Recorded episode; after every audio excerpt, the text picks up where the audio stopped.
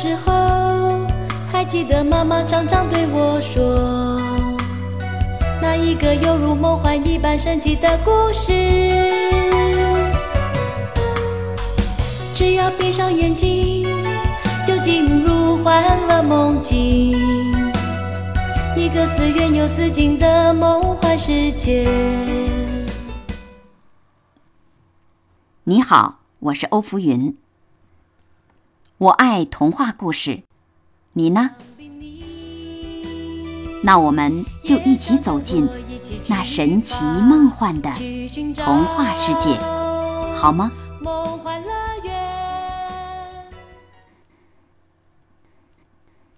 安徒生童话故事《野天鹅》第三集。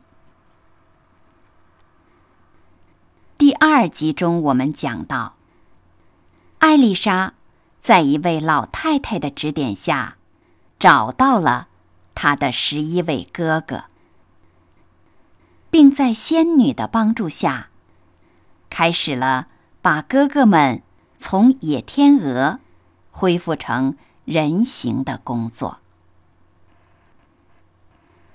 艾丽莎通宵工作。把一件袍子做好了，他开始做第二件。这时候，他听见猎人的号角声，不禁害怕起来。声音越来越近，他还听见了狗叫。他马上惊恐地逃到岩洞里，急急忙忙把采集好的钱麻。捆成一捆，坐在上面。马上就有一只大狗从沟里向他跳着扑过来，接着是一只又一只。它们汪汪的大叫，退回去，又扑回来。一转眼功夫，所有的猎人都站在岩洞面前，其中。最英俊的一个，是这个国家的国王。他向他走来，因为他从未见过比她更美丽的姑娘了。你怎么到这里来的，我可爱的孩子？他问道。但是艾丽莎摇摇头，她不敢。以哥哥的性命为代价，说出话来。他把他的双手藏在围裙底下，让国王看不到他是多么痛苦。跟我走吧，他说。你不能留在这里。如果你的心肠和你的容貌一样美好。我要让你穿上绸的和丝绒的衣服，在你的头上加上金冠。你将住在我最华丽的王宫里，管理它，在那里安家。说着，他把他抱上他的马，抱住他，飞马越过群山。猎人们跟在。他们后面，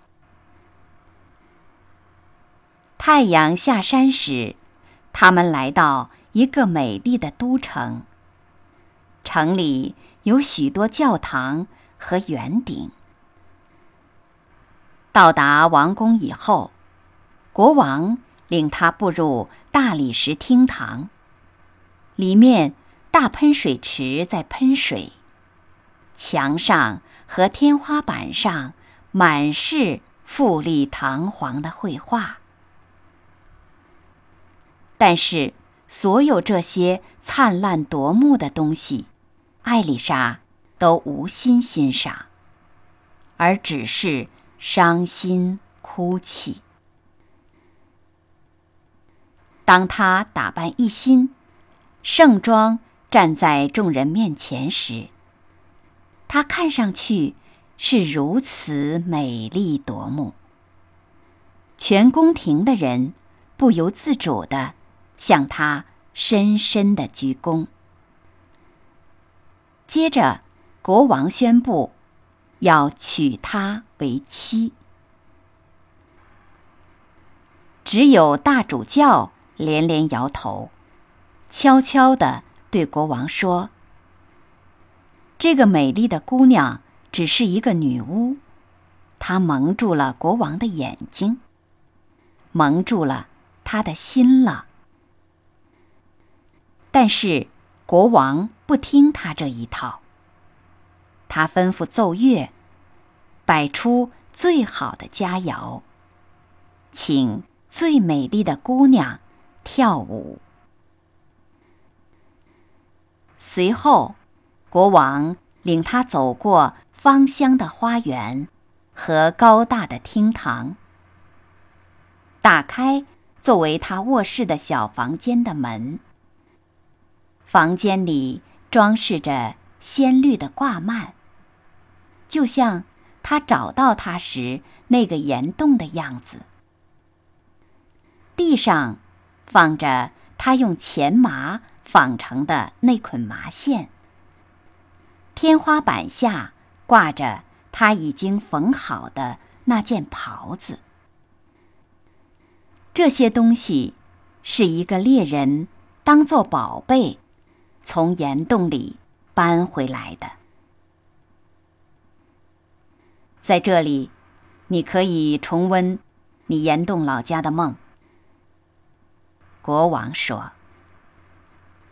这些是你埋头干的活儿。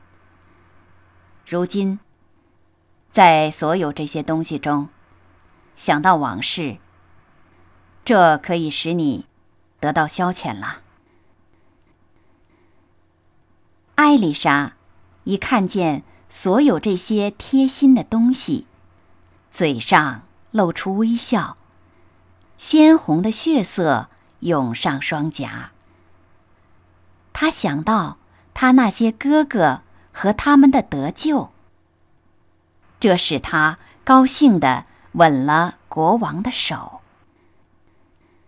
国王于是把他紧紧地抱在心口。很快，教堂的愉快钟声就宣布婚宴开始。从森林带回来的雅姑娘，成为国王的王后了。好了，今天的童话故事就先讲到这儿，请继续收听下一集。我们故事中再会。想必你也想跟我一起去吧，去寻找。梦幻乐园，